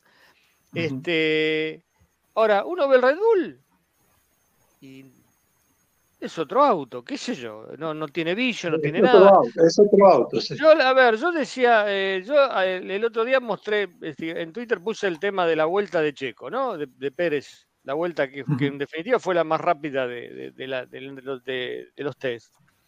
Y yo puse, le sobra auto, y muchos se enojaron conmigo, no, pero qué, digo, pero muchachos, a ver si lo, lo interpretan, le sobra auto. Checo Pérez no lo exige, no se exige él, hizo 1.33, bajó dos, dos, décimas el tiempo de, Leclerc de la pole del año pasado, sin exigirse. Este auto está para hacer dos segundos menos tranquilo. Y, ojo, y sin saber qué peso llevaba, qué motor llevaba, qué le pidieron al piloto, porque a veces el piloto le dicen, che, hasta acá. No lo mostré. ¿Está claro? Entonces, a ver, si cada vez que tiran el auto a la pista, el primer día, ¿quién fue el más rápido? Verstappen. ¿Quién terminó siendo el más rápido de todo el tiempo, de todas las de todos los test? Checo Pérez. ¿Qué auto manejan? ¿Cuál es la qué, unen a Verstappen y a Checo Pérez? La, mejor nave. A ver, por más que nosotros no le demos bola a los tiempos, que son muy relativos, porque no sabemos qué prueban, todo fenómeno. Yo siempre lo digo. Yo, a ver, la prueba real, y ojo con, con lo que estoy diciendo todo, la prueba real es el sábado en la Q3. Correcto. ¿Está claro? El sábado de la Q3 nos vamos a dar cuenta de dónde está parado cada uno en cuanto a velocidad. El domingo veremos de qué se trata el tema del ritmo. Eh, exacto. Ahora, si vos tirás un auto a la pista, das 200 millones de vueltas, el día que lo aceleras un poco, ese auto es el más rápido. Al otro día, aceleras un poco y ese auto vuelve a ser el más rápido, ese es el auto. Después todo lo demás dicen, ¿Viste? Ahora, después, si los demás escondieron o no escondieron, no lo sé. Ahora, yo vuelvo a insistir. Yo creo que eh, este reglamento es darle ventaja a Adrian Newey. ¿No? bueno, pero José, José, hicieron este reglamento para destruir el, el alto eh, high no, no, aparte. Porque si seguía con el high que lo hubiese matado. Porque no, tenía más potencia. Bueno, no, lo saquemos, no, y no se dieron cuenta que lo deja, le, le, hicieron un reglamento para el único que tenía experiencia de efecto suelo. Pero aparte otra cosa, es que, pero Enrique... es que ni se informan, es que ni se informan. El que hace el reglamento tiene que informar. Este me está ganando. Bueno, entonces, ¿y qué pasa? Eh, este estuvo con el efecto suelo. Y los demás están. No, había otro más. ¿Sabe quién era el otro? El que fue em, ingeniero de pista de Reutemann en, Williams. ¿Cómo se llamaba el chico? este eh, Nilo Attili. Nilo Otley. Bueno, ¿dónde está Nilo Otley? En McLaren. McLaren no tienen dinero, pero McLaren, ¿cuál fue el auto más rápido en los test del año pasado? El McLaren. ¿Pero qué pasó? Tenía, viste, los flaps para cuando se bloqueaba el aire, entonces se iba hacia afuera, se lo prohibieron y ahí lo mataron. Pero ahora empieza McLaren, dice, oh, el problema es que después si no tienen el presupuesto para hacer el desarrollo continuo que están haciendo, que hace cada, cada máximo dos carreras, el auto es nuevo, eh, no es nuevo, tiene muchas cosas nuevas. Eh, no, no pueden. O sea, ah. y entonces le hicieron un reglamento, y tenés razón, él. ¿Pero por qué? Porque no se informaron que este era el único que tenía experiencia en efecto suelo. y los demás, y los demás, todos los proyectos de los demás todavía no, eh, cuando prohibieron efecto suelo, no habían nacido los otros, los que están trabajando hoy, como jefe de proyecto, director de, técnico de distintas partes de, la organización y todo, no estaban. Y es más, si tienen 40 años, hace 42 años que se va 43, bueno, y ahora tienen 40, hace 3 años que ni siquiera los padres habían tenido la relación para tener ese hijo. Así que tampoco hay DNA ahí. Okay. o no? Sí, es, correcto. Es correcto. una pregunta que te quiero hacer, Enrique, que me parece que es la pata que nos está faltando. Hemos hablado de potencia, hemos hablado de aerodinámica. Creo que nos falta la pata desgaste, que es la que por ahí en los Steam largo que hemos visto en las pruebas de Bahrein, algunos equipos hacen con el mismo compuesto 20 vueltas y las gomas están impecables. Ejemplo, Aston Martin, Red Bull. Y otros equipos hacen con el mismo compuesto 20 vueltas y eh, Ferrari tiene las gomas como para tirarlas a la basura. Ok, ahora te tengo una pregunta. Te digo una pregunta. ¿Y qué pasaba el año pasado? Lo mismo. Entonces, si no te diste cuenta de eso, ¿cómo querés optimizar algo que sabés que, te, que no tenés la carga aerodinámica que tenés, no tenés las suspensiones justas, todo este tipo de cosas? Sí. Bueno, fíjate cómo, cómo, cómo, qué hizo el tipo que te ganó. Al menos fíjate, pero no te encierre en sí mismo. Ahora, claro, si le sacas 50 caballos más al motor, bueno, eh, si, tenés, mira, cuando esto he hablado con Pedro Campo también, cuando tenés más de 4%, las carreras se ganan en la recta. Cuando tenés 3%, se gana con en las curvas. En las curvas. Porque la ganancia en las curvas son 7, de 16 curvas, son 7 curvas donde que hay ganancia, la otra no se gana nada. Y si vos sacás, en la recta te puedes ganar más de un segundo, en las tres rectas que tiene un circuito. Claro. entonces ya descontar un segundo en curva no es tan fácil, porque no está, viste, con, con uno que el otro auto tiene un Fórmula 3. No, está otro que tiene la potencia también, te la pelea aquí, te la pelea allá y pierde una parte. Entonces, en todo este balance, si vos tenés 4% más en 950 caballos, son prácticamente 40, casi 40 caballos más. Y con 40 caballos más se te va. No lo agarras en la recta. Y por ahí, y así se ganó ocho años consecutivos la, la, la, la, Mercedes. Claro. Andri, paso para vos, porque con, un motor muy grande no necesitas arriesgar en las curvas porque ganás en las rectas. Y te vas. Sí, eh, quería hacerle una pregunta al ingeniero que también va por parte del chat, que hay muchas personas que están aquí preguntando. Eh, hay un equipo que se está hablando actualmente como lo es Aston Martin, el equipo sensación que eh, debido a, grandes cambios que ha hecho en pretemporada, ha, dado buenas sensaciones. ¿Qué sensaciones le deja a usted Aston Martin, ingeniero? ¿Es realidad que van a dar un cambio hacia adelante? Sí, sí, yo pienso que en Red Bull hicieron un cambio radical, aerodinámico, que se llama Alonso. Y después de ahí viene el automóvil. ok. Ahora, digo una cosa, el, ingeniero que, que, está en Aston Martin es el que se fue de Red Bull, ¿no? Dan Fallows, sí. que estuvo trabajando con Newey. Correcto, era, era la mano derecha de Newey, correcto. Y bueno, entonces el automóvil tiene que tener al menos una similitud, una similitud del, del, lo que va a pasar es que si, si, Aston Martin va a tener el dinero que tiene Red Bull para desarrollar el auto. Exacto. Porque todos partimos muy fuerte, pero después de, la, después de Barcelona ya está definido quién son los dos que pelean por el campeonato. Aparte, decir, a ver, yo calculo que yo las dudas mías antes de, los test y eso siempre era la misma, ¿no? Es decir, yo pensaba, digo, bueno, yo tenía Red Bull allá arriba y la, y la, es decir, pensando de que era el, auto a batir. Ahora, después atrás yo digo, bueno, a ver, eh, Ferrari y Mercedes van a estar. Ahora, por el lado de Mercedes era ver eh, eh, con qué concepto iban a seguir. Si cambiaban o seguían con el mismo. Siguen con el mismo, vaya a saber. Y yo lo de Ferrari, a ver, eh, yo lo veía más como un tema político técnico que otra cosa. Político por el cambio de, director deportivo, ¿no? Que siempre tiene sus cosas. Y aparte, ¿cuánto afecta técnicamente la salida del tipo que prácticamente hizo el auto? Porque, a ver, la idea del auto en general es, de, es de Binotto. Sí, pero ya te dejó el auto que perdió el año pasado el campeonato. Claro, bueno, está bien, Enrique, pero a ver, ¿cómo lo interpreto? Yo, yo hago un auto, ¿sí? Lo hago yo. Y después se lo doy a usted para que usted lo, para que usted lo, siga diseñando.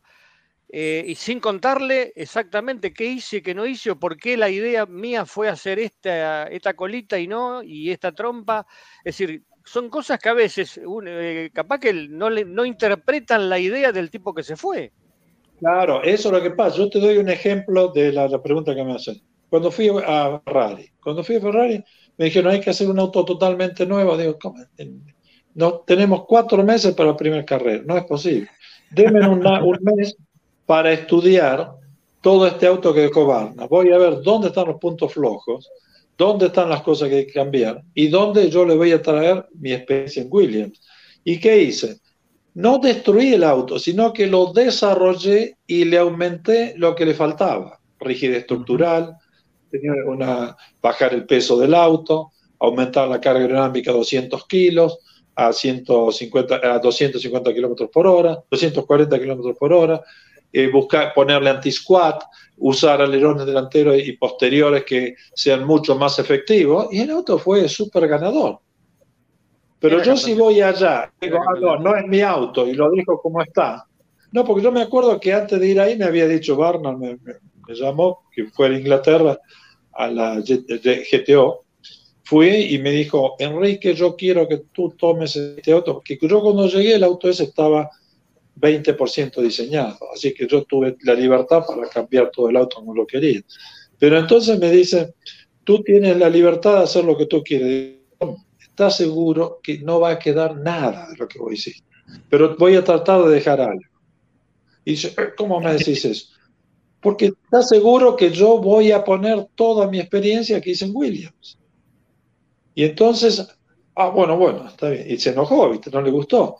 Pero, y claro, yo agarré mano libre, porque nadie lo tocaba el auto, porque ¿quién iba a tocar el auto de banco? Entonces yo, pum, pum, cambié todo lo que yo pensé que tenía que cambiar, aumenté la rigidez, bajé el peso del auto, aumenté la carga aerodinámica, reduje el drag, eh, aumenté la, la, la, estructura de la carrocería que estuviese mejor, aumentamos la rigidez estructural, cambiamos las suspensiones, cambiamos todo. Y entonces vino un nuevo auto. Y ese nuevo auto ganó, perdió porque Senna, viste, porque Prost del año anterior lo había tirado fuera de Senna en, Suzuka y Senna lo dejó en, la primera curva y se lo llevó puesto en la, primera o segunda curva. Perdió el campeonato por eso, si no ganaba.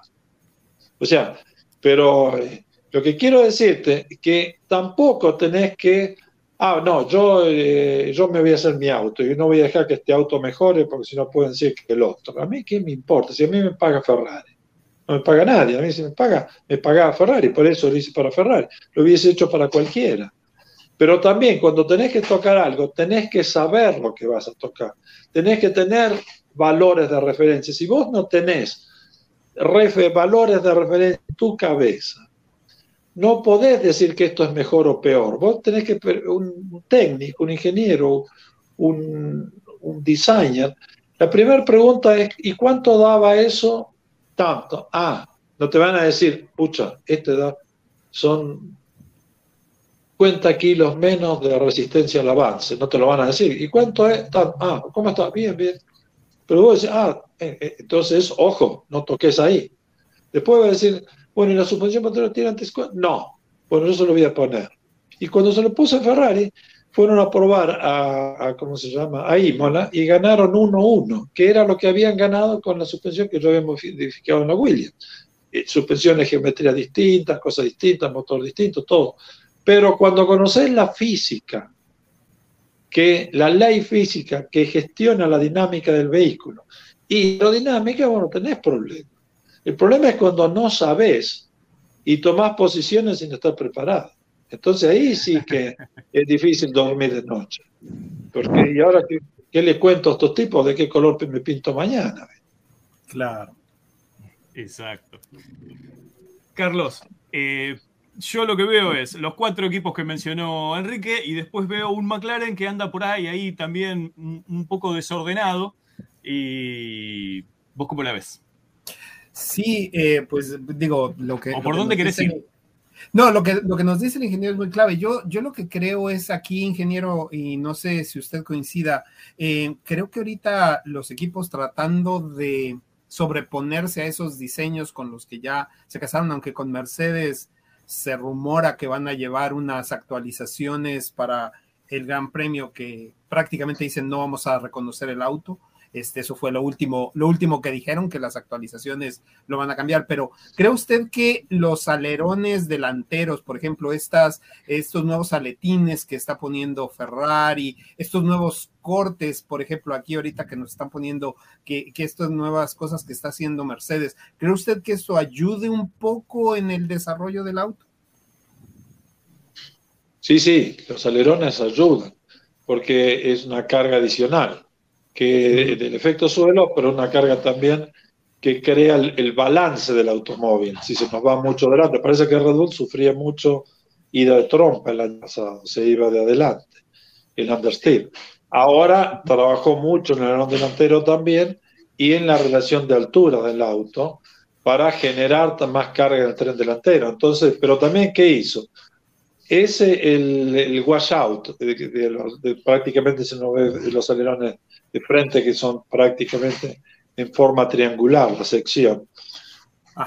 El año pasado lo tenían con los, con los perfiles con curva en el, en el, flap superior para generar mayor carga, pero este año ¿qué hizo? Cambió la, la geometría del, del, alerón, la forma. Una parte tiene que ser la que da la fila, pero todo lo otro entonces generó otra, una otra variación y para aumentar la carga del tren delantero. ¿Y qué ocurre? Pero también utilizó cuando todos dejaron de usar el WhatsApp, el sistema WhatsApp. News lo usa ahora. ¿Por qué? Porque se dio cuenta que necesitaba hacer mayor cantidad de aire a los laterales. Entonces no lo podía hacer al lado de la, del, ¿cómo se llama? Del, del chat, de la, del, ¿cómo se llama? Del nosebox. Entonces ahí necesitaba alto para poder generar la carga. Pero entonces utilizaba la rueda, para que la rueda me sirva como un, deflector de flujo. Y entonces bajo la acción ahí para que pase mayor cantidad de flujo y a su vez deflectar también un poco el aire hacia los costados para que no se meta debajo del, del difusor.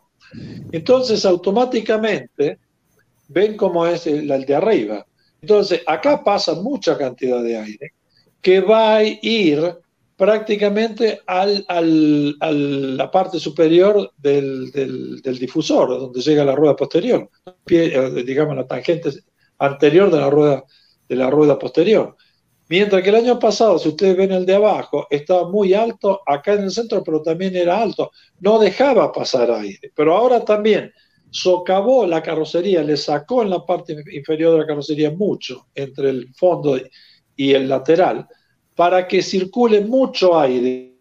El secreto del Red Bull está en la, el, digamos, el caudal, con energía cinética del aire que llega al difusor, mucho, mucho mayor que todos los demás automóviles porque no tienen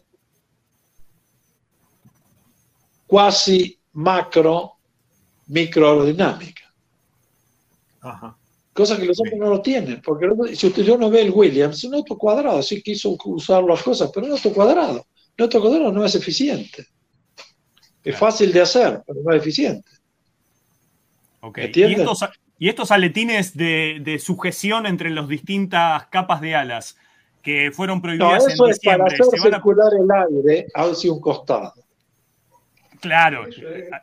El aire va al costado, una segunda función aerodinámica. Claro. Madre, madre, déjame hablar, madre. Déjame hablar, por favor. Eh, José, el año pasado hubo bastante eh, barullo con este tema de los aletines y pues, nosotros sabemos que en la Fórmula 1 cuando hay barullo con algo y se repite es porque o encontraron una lapicera muy pesada para hacer valer algo o, lo van a hacer valer de otra manera. Eh, bueno, a Mercedes el año pasado se los hicieron sacar. Correcto. Este, y bueno, creo, no que estaba en reglamento. No, no estaban dentro del reglamento. Y bueno, calculo que este año, no sé, ya, ya creo que hubo alguna, alguna que otra protesta hubo, yo no sé si habrá algo oficialmente o estarán esperando al fin de semana la carrera para ver si... cambiaron, oficialmente, perdón, eh, cambiaron oficialmente la palabra en el reglamento. Creo que eh, decía que la intención principal, eh, la función principal debía ser tal y quitaron lo de función principal. Y ya con eso, estos aletines están dentro del reglamento. eso, fue lo que, eso, fue lo que, mencionaron. Este, a mí lo que me extraña principal, es... ¿Principal qué es principal? Es aceptar, porque los Ferrari, porque también lo pide Red Bull y lo van a usar todos, aceptar una idea de lo que quieren los equipos, pero sin cambiar la regla para no quedar mal la FIA. Se terminó. Correcto. Ah, correcto. Lo que pasa es que terminan acomodando. A ver, este, los equipos, eh, bueno, como siempre digo yo, ¿no? Este, eh, estos autos eh, en pistas en cosas que yo no sé si están dentro del reglamento. Como digo, yo siempre digo lo mismo, ¿no? Mm. Es decir, eh, parados adentro de los boxes están todos en reglamento. Ahora en pista, el día que los puedan controlar andando, yo creo que se van a llevar una sorpresa. Pero eso es, eso es saber, ¿por qué? Porque los equipos están muy por, adelante del, control de FIA, siempre estuvieron por delante. Y hoy con la tecnología que tienen, y ustedes fíjense que... Son 15.000 personas contra 10. Ni hablemos, ni hablemos, ni comparación. Este, claro, a ver, yo decía algo así, eh, que uno lo ve ahora, ¿no? Dice, porque bueno, todos pensaban, todos estaban esperando a ver si Red Bull se caía con el tema del, castigo por el por el haberse pasado el, tema del, coste o del límite presupuestario. Y yo digo, el año pasado Red Bull tenía el campeonato liquidado cuánto tiempo antes.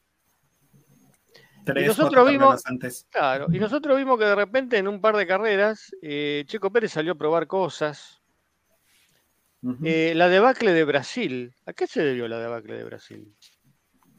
¿Estaban probando algo que no les anduvo?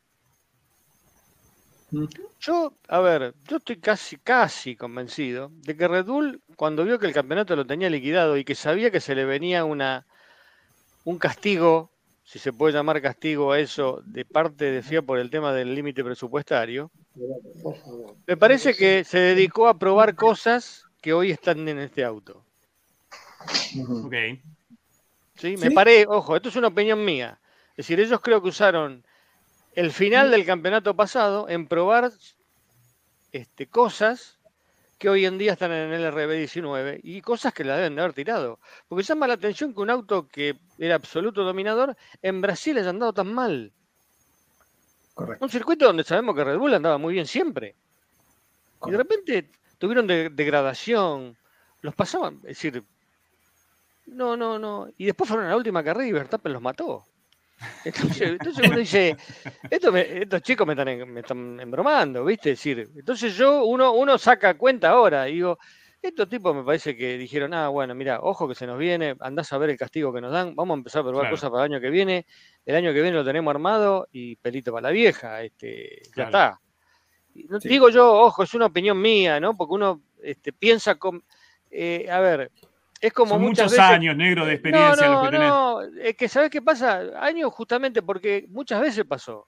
Porque después, capaz que dentro de 5 o 6 años, capaz que un día Newey dice, sí, no, nosotros en tal carrera, en tal, en el 2022, en tal carrera empezamos a probar el auto el año siguiente. ¿Y por qué? Porque sabíamos que nos iban a sacar eh, que el dinero, que el límite presupuestario, que nos sacaban horas de túnel de viento. Entonces lo empezamos. Las horas que nos iban a sacar las, usamos en pista. ¿Me ¿Entendés? Porque estos son así. Y más con la diferencia que tenían, ¿no? Este, pero bueno, es una opinión, nada más que esa. no, pero estoy totalmente de acuerdo contigo, José. Totalmente de acuerdo contigo porque ya estaba todo hecho y ya sabían que por ahí los iban a dejar sin nada, que no podían probar. Pero el problema es que, como yo dije también el año pasado, ojo, que eso, que te dejen no probar en túnel de viento, que no te dejen o te reducen la cantidad de horas, te reducen CFD, todo ese tipo de cosas, eso afecta a los equipos que no tienen las ideas claras. Pero a un proyectista que tiene la idea clara, ya con toda la experiencia que tiene hecho y todo el conocimiento del auto el año pasado, él sabe, acá se nos bloquea el aire, bueno, entonces lo subo. Aunque no me lo dejen probar, ya lo mejoré. Entonces, yo dije, al contrario, hacerlo trabajar sin actuar en el túnel de viento, van a perder, porque este tipo no va a pasar tantas horas buscando pequeños detalles. Va y entonces va a ser un automóvil con mayor dedicación porque también, ah, les voy a ganar lo mismo. Y entonces el tipo se, esfuerza, sabe, y entonces, bueno, ahora le voy a dar más juego, ahora le voy a dar esto, ahora le voy a dar esto, y al final, ¿qué pasa? Va a ser más peligroso. Lo hicieron enojar. ¿Entendés?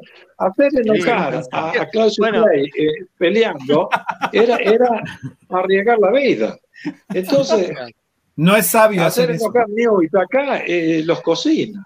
Siempre pasa eso. Yo me acuerdo, yo no me olvido más, siempre, siempre pasó con eso. Yo me olvido más una vez, una carrera acá en el TC2000 en la Argentina, donde este, desclasifican a las Coupé Fuego que preparaba Oreste Berta por un detalle mínimo en, este, en una, creo que eran las tapas cilindros de, las, de los motores, que se, los desclasifican.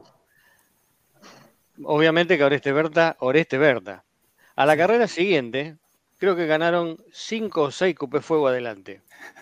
Juan María Traverso, que fue el que ganó, dijo, ustedes, los culpables fueron ustedes, lo hicieron enojar a Oreste.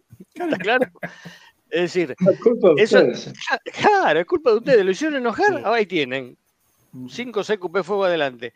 Esto es así, es decir, a los tipos que tienen, la tienen muy clara, cuando vos le metés el dedo en la oreja y le decís, no, esto no, porque a mí se me ocurre, y esos tipos se enojan y saben, y saben cómo responderte. Y esa es la gran diferencia que hacen esta gente, ¿viste? Siempre pasa lo mismo.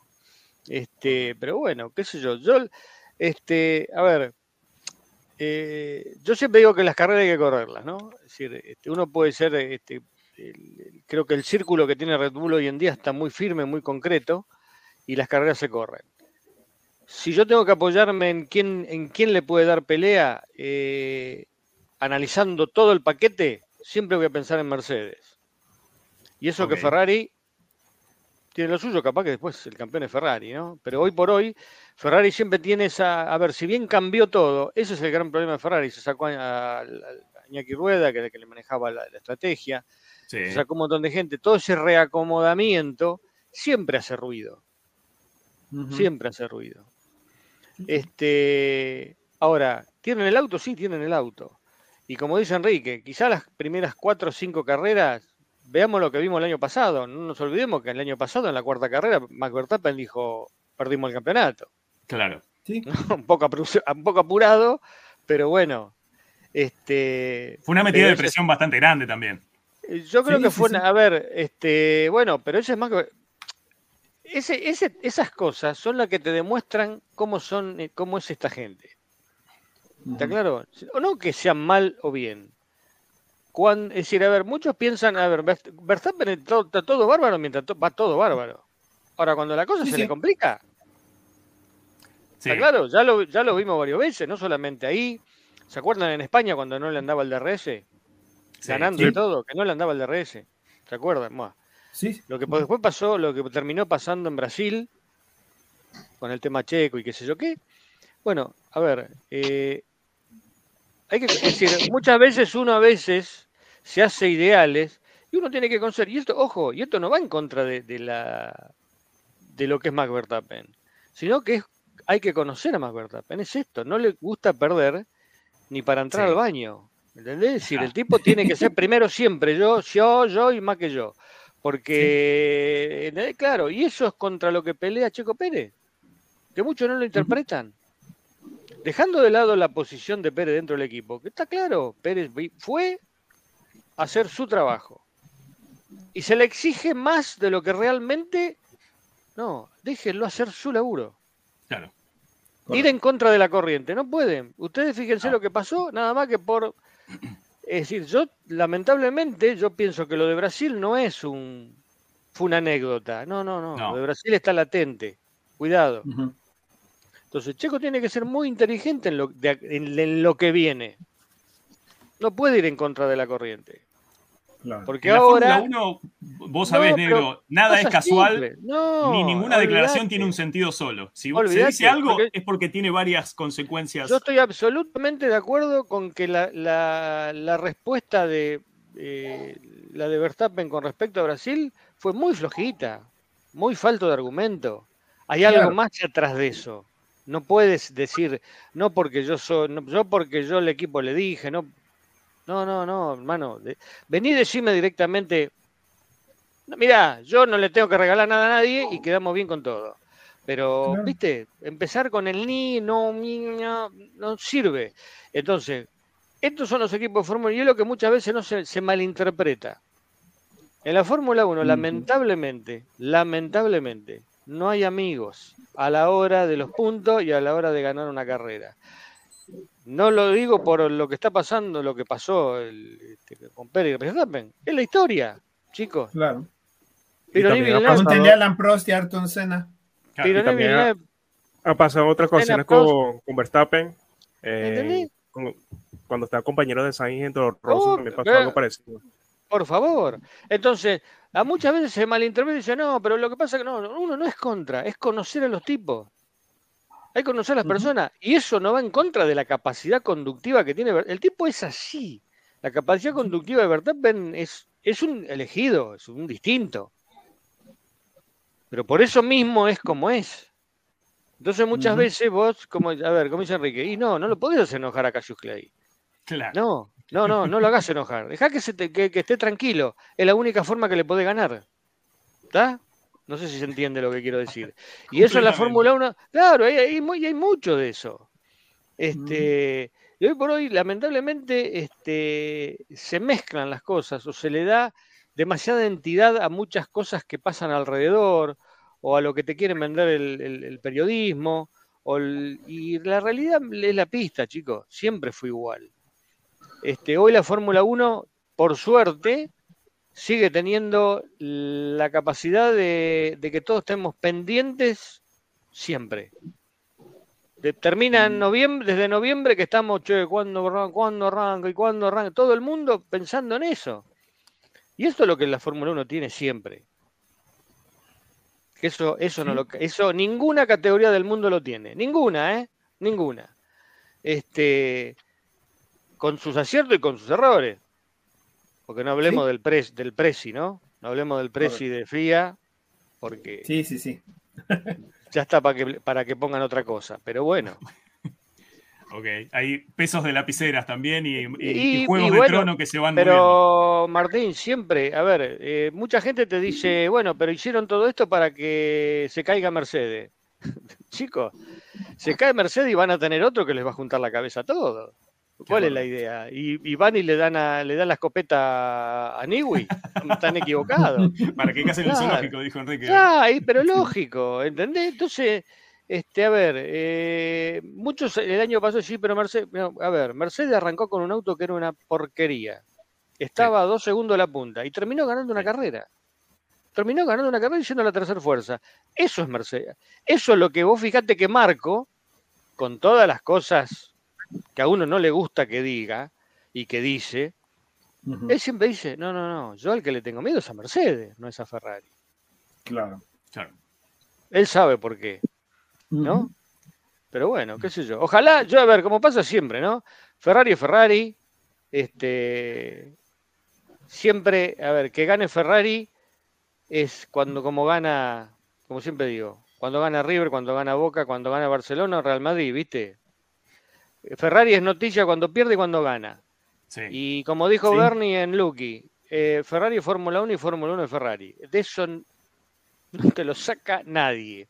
Y por eso uno está tan pendiente siempre de los rojos. Que uno quisiera que realmente este, termine teniendo éxito, ¿no? Por lo menos que lo peleen hasta fin de año, que eso es lo que le está faltando a Ferrari estos últimos tiempos. Por favor. Y una de las cosas que, no quería cerrar el programa sin preguntarte, Enrique, y que lo debatamos acá y lo hablemos, es lo que se ha denominado este bypass, que vos en la semana nos dijiste por mensaje privado, eso no es un bypass, y nos diste una explicación. Me gustaría que, pudieras mencionar este, este implemento que utiliza Ferrari que nos comentaste en la semana.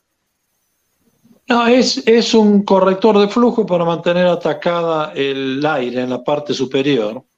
Porque la dirección del alerón que deflecta, el flujo trata en el borde donde está la boca de aire, trata de pasar para arriba y hacer como una especie de, burbuja de aire, ¿no? Y eso les crea problemas también para la disipación de energía. Entonces, ¿qué hacen? Bueno, tenemos que poner el alerón, el, perdón, el espejito acá. Tengo que poner el espejito acá. Entonces, ¿qué hago? Bueno, tengo que agarrar el espejito. Entonces le voy a poner al espejito un brazo. Ah, y justo se lo puso encima del, del, del, ¿cómo se llama? Del, lateral. Ah, sí, pero este no es un corrector de flujo de lateral, es el soporte del, del espejito. Es la música de siempre. Escrita la ley, hecha la trampa. es porque los proyectistas de Fórmula 1 tienen que ser así. Por eso es lógico, tenemos que resolver un problema. Ah, no, no se puede. Bueno, dejen poner un corrector. No, no lo dejan. Bueno, entonces yo pongo un soporte alero de, de, no, de, espejo. de, espejo. Al mío lo declaro soporte de espejo. ok. Ok. Son esas doble consecuencias de lo que decíamos que se dice cuando se declara, que no se dice nada de balde, tampoco es que se pone algo y tiene una única consecuencia o función, sino que va cumpliendo varias e inclusive va cumpliendo con algunas que no se quieren mostrar. No, se crean para y después hay que buscar, ah, el espejito, el espejito está ahí. Bueno, entonces necesitamos agarrar el espejito, porque no, si no tenemos que crear un campo, campo, magnético para que el espejito no se mueva, pero no se puede. Entonces dice, bueno, pero tenemos que tener un soporte. Bueno, el soporte puede ser redondo, cuadrado, una porquería, bien hecho. Y viene una analista, ¿por qué no hacemos un perfilito alar que lo toma y ahí este es nuestro corrector de flujo? Ah, bueno, está bien, vamos. Ya está. Y de soporte de cosas. Pero está bien, yo estoy de acuerdo con eso, porque eso es la Fórmula 1, buscar la eficiencia en donde se puede.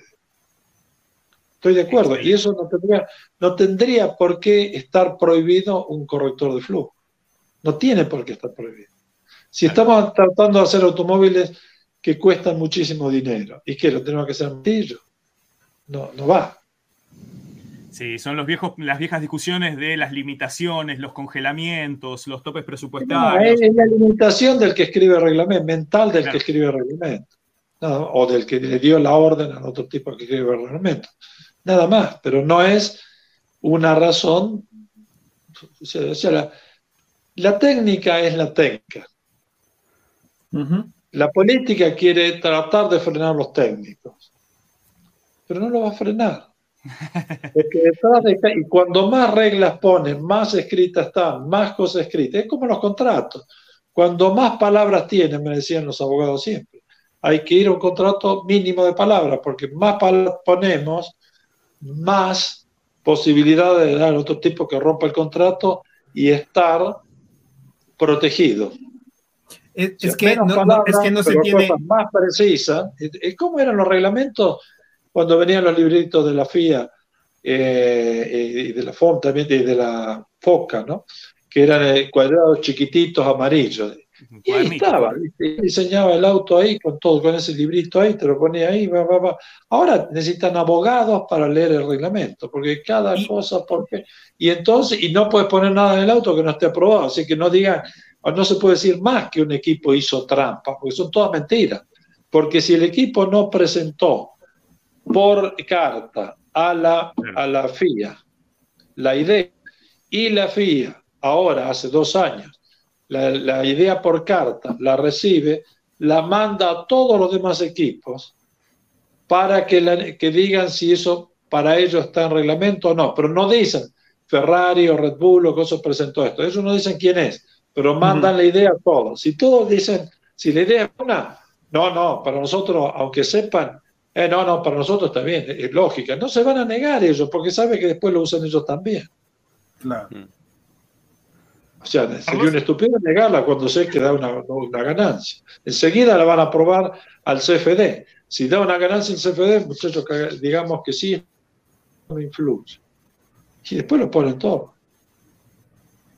Correcto. Carlos, tenías una pregunta dando vueltas por ahí. Yo después, si no tenés eh, esa, eh, yo tengo una eh, en relación a la lluvia y el nuevo compuesto. Sí, sí, sí, adelante si quieres, porque la mía nada más es un complemento del comentario del ingeniero Scaraboni, así que oh, adelante. Dale, dale, dale, dale. Este, Sí, es, no, ingeniero, tiene toda la razón, porque ahorita la cuestión que estamos viendo, yo creo con los tres equipos principales como, como dice usted, es, esa interpretación de las reglas y es esa, e, e, e, ese buscar esa, esa ventaja competitiva. Y lo, y lo vemos con los diseños, con diseños completamente diferentes.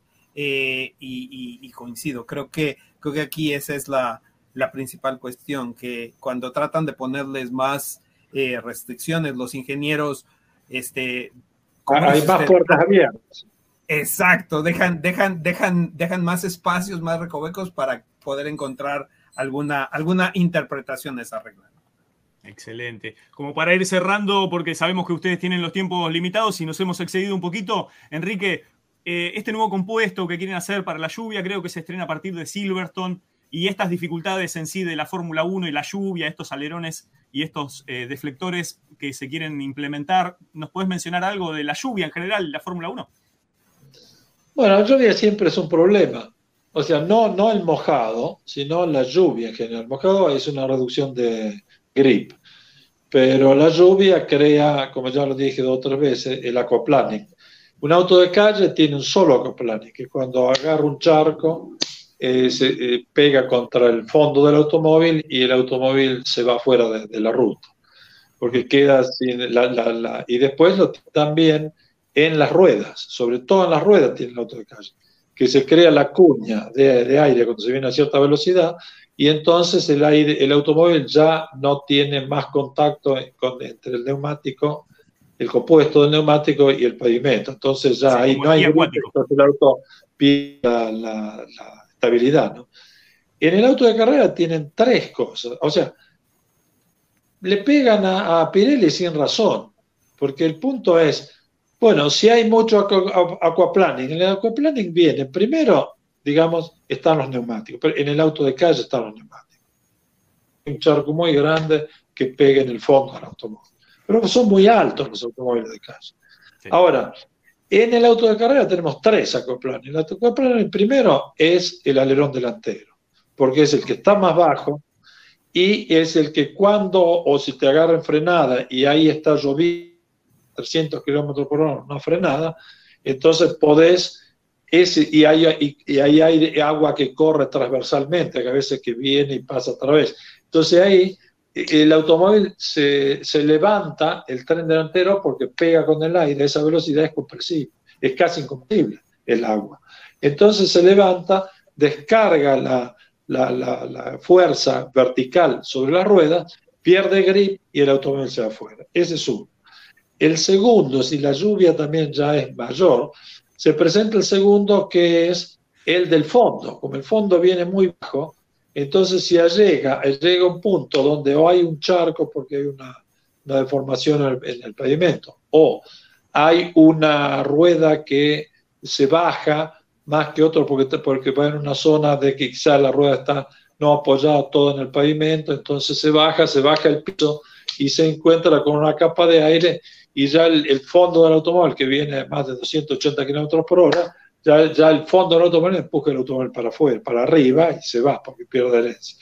Y la tercera es la de los amigos Pirelli, que es la disipación de agua de los neumáticos Pirelli, pero la disipación de agua de los neumáticos Pirelli es enorme. Lo que pasa es que hicieron ruedas mucho más anchas adelante. Entonces, ah, no, Pirelli tiene la culpa, no disipa. Disipa, yo no sé la cantidad de, de, litros de agua por minuto, es enorme, una cosa, y nadie llegó hasta ahora a los valores que tienen ellos. Pero si se va, no se va por, por el neumático, se va a ir por el aquaplaning o del alerón delantero o del fondo del auto. ¿Y la culpa quién la tiene? Ah, son los neumáticos. Porque hay otros que les conviene entrar porque están más asociados a la fábrica, porque hoy por no es más de, de, eh, constructores particulares.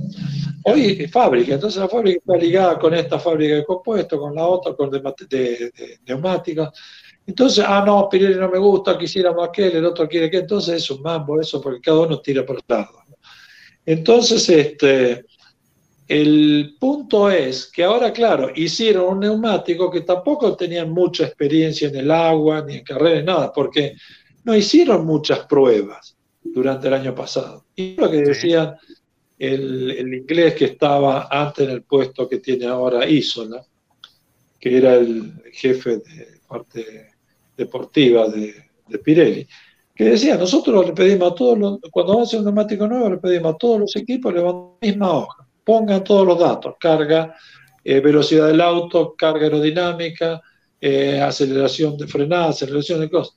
Y dice, y unas vienen vacías, uno, algunos, algunos equipos no la ponen, y otros nos ponen menos de lo que, eh, lo que es la realidad, porque quieren que esos datos después puedan, puedan ir a los otros equipos. Entonces dicen, no nos están diciendo la verdad. Como no estamos diciendo la verdad, no nos están diciendo la verdad, nosotros necesitamos trabajar con datos. Usamos los datos que nos dieron. Y entonces después los neumáticos se rompen, pero no es culpa nuestra, es que nos dieron cargas bajas. ¿Por qué? Porque nadie quiso decir, tengo 2.000 kilos de carga no, tengo 1.500. Sacaron 500. Hacer un neumático para 500 kilos más con a 340 kilómetros por, por hora con la centrifugación, con la rigidez vertical. O menos, entonces puedo tener una rigidez vertical más baja, porque la carga va a ser más baja, entonces no va a bajar. Pero después le pongo 2.000 kilos arriba en vez de 1.500 y el auto me toca por tierra.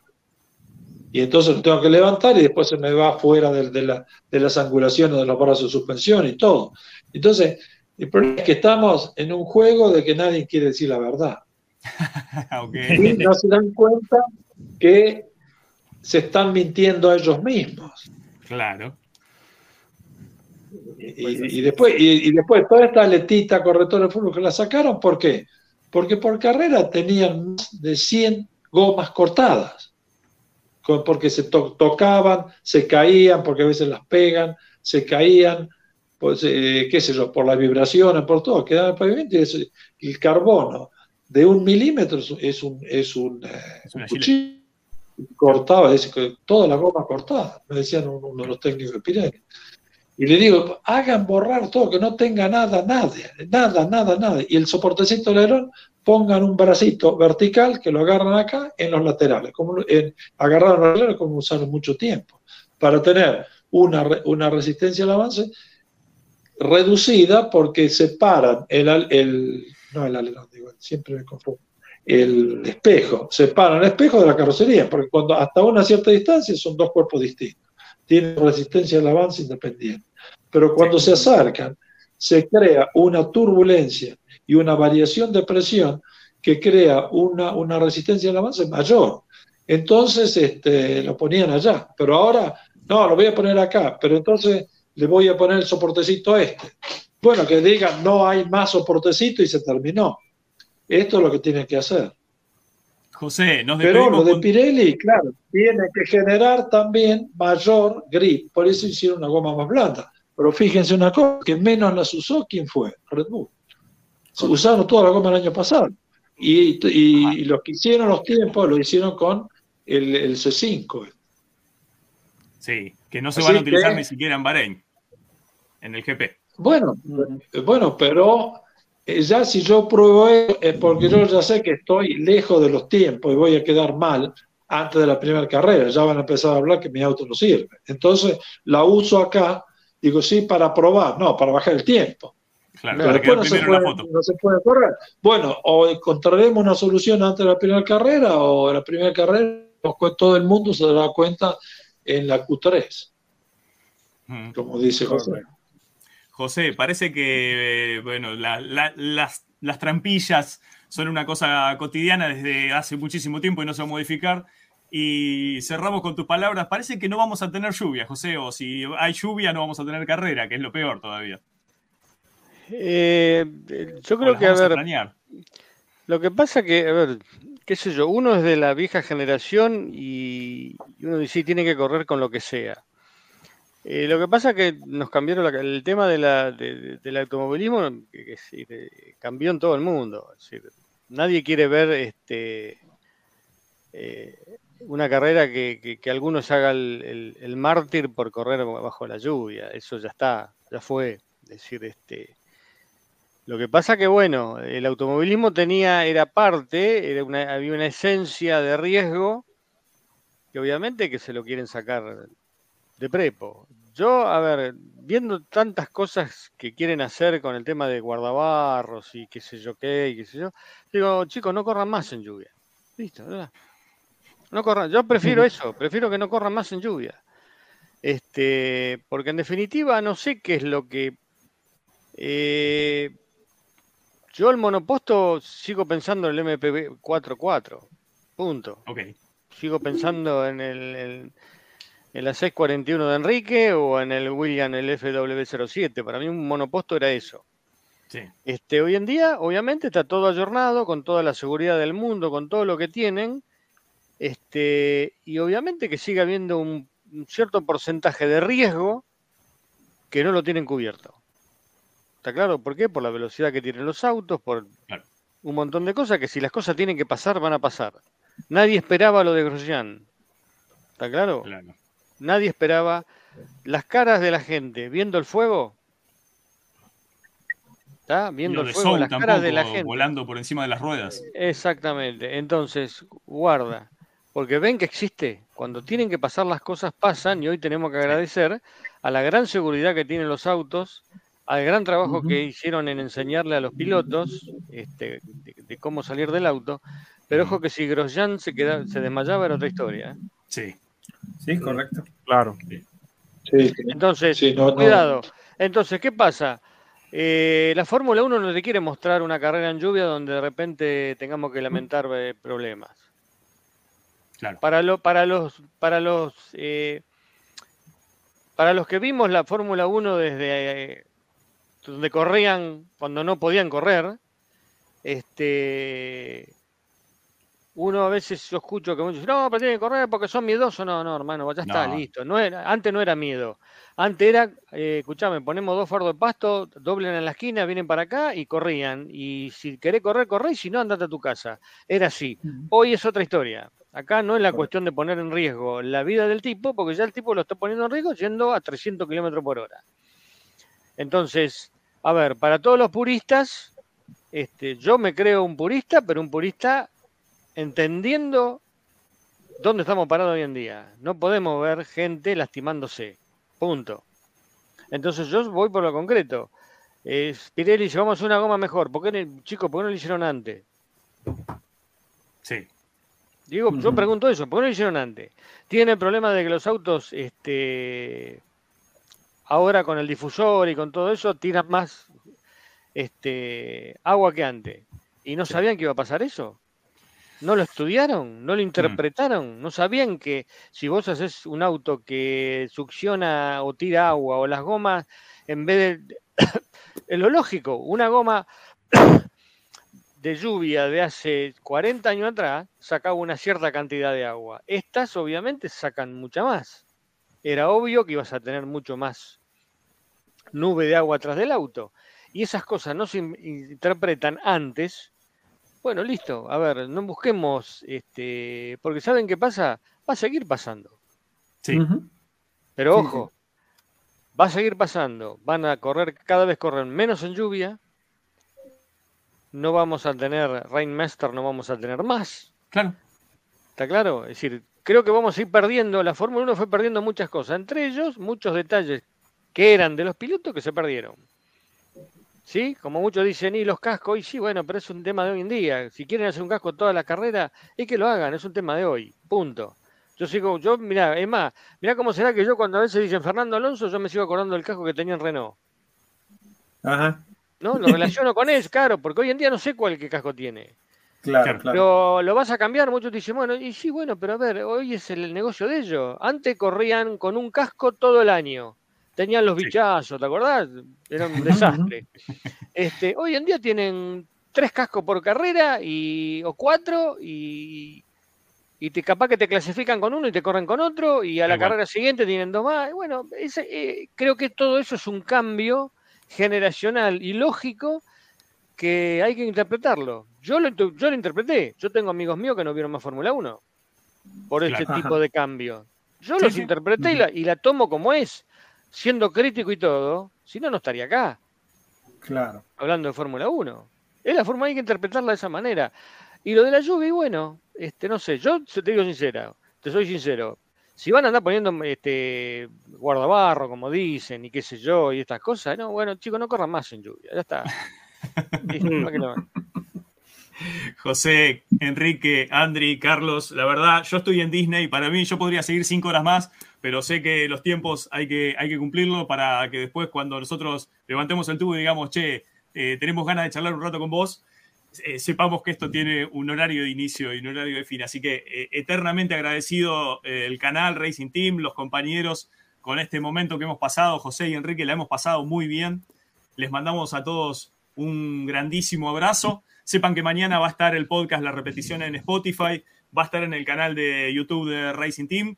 Eh, síganos en redes sociales. Aquel que no haya dado un me gusta, eh, le mando un gran abrazo. Eh, una demostración de cariño tan sencilla para una clase tan maestra y tan excelsa como la que hemos tenido hoy con estas dos ilustres figuras, la verdad que no se consigue gratis en ningún lado. Así que acompáñenos con un me gusta, acompáñenos con una suscripción. Este canal viene creciendo muchísimo y se va a agradecer muchísimo todo. Y Richard, agradecerte también la cantidad de imágenes que pusiste mientras nosotros íbamos hablando para que nosotros podamos ir luciéndonos diciendo pasa por acá el aire y sale por allá. Muchísimas gracias. Así que esto ha sido todo. Racing Team llega hasta este momento y mandarles a todos un grandísimo abrazo. Síganos en redes sociales. Bye bye.